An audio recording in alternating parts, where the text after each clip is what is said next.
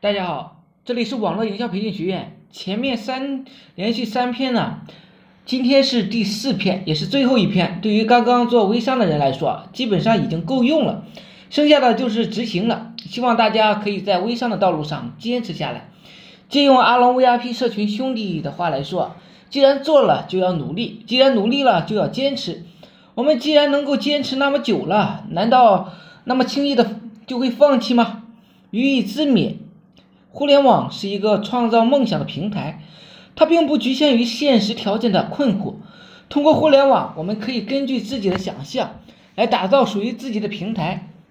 微信平台也是一样，我们完全可以根据自己的意向来打造自己的个人形象。关于个人形象的打造，这是一门很高深的学问，需要大家在长时间的实践中啊，不断去学习、努力和完善。大家都知道，目前有很多人都是通过微信平台来销售护肤护肤品、护肤品。你也可以把自己打造成一个专业的美容护肤大师。朋友们会每天呢关注你的朋友圈所发的一些内容，期待你给他们分享更多的专业知识。无形中，你的微信号就形成了顾客的高粘度性。而与此同时，你可以把你卖的产品融入其中。比如说，你今天分享的是护肤干燥的知识，把再把干燥的种类、干燥的形式以及如何预防干燥等说完之后，最后一段推荐一下解决皮肤干燥的问问题的一些补水的一些产品，然后附带上几张真实的用户体验，这样的效果是非常好的。这样，即便我们并不是美容专家，但是坚持做了三个月。每天身边呢有几十个朋友，一旦遇到什么皮肤上的问题啊，就会前来咨询，并且还会问你一些什么好的产品可以推荐。这样的话，你也可以顺带着推荐你自己的产品了。在微信平台上打造自己的个人形象是非常重要的。如果你这将这个个人形象和你的产品集合起来，再向你的朋友分享你的专业知识的话，那么顾客的粘度。就形成了。当然，你不一定有，只一定将自己打造成一个美容专家。如果你长得美，还可以把自己打造成一个高大上、白富美的形象。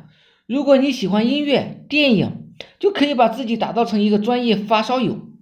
如果你喜欢美食，也可以把造自己打造成一个美食大家。总之，如果你是前提。前期的零售代理千万不能把自己的微信号变成一个纯卖货的一个商业号。美食家也需要美丽，也需要打造自己的形象，所以你也可以卖护肤品。这只是一个模式，看你怎么灵活运用了。一个人的成长，一方面呢源于自己不断的实践，另一方面也需要自己的思考，尤其是针对有实践与思考，还有系统化的总结。现在无论是甲方、乙方还是个人，单靠自己啊，已经很难获得专业上的突破。无论是思想上还是能力上，要靠团队。所以，我们形成了这样一个团队，通过机制实践，让大家呢成长，也保证我们对企业的指导是有效的。我不是一个人在战斗，我们需要优秀的新营销人员加入。如果你感兴趣的话，也可以跟我聊聊。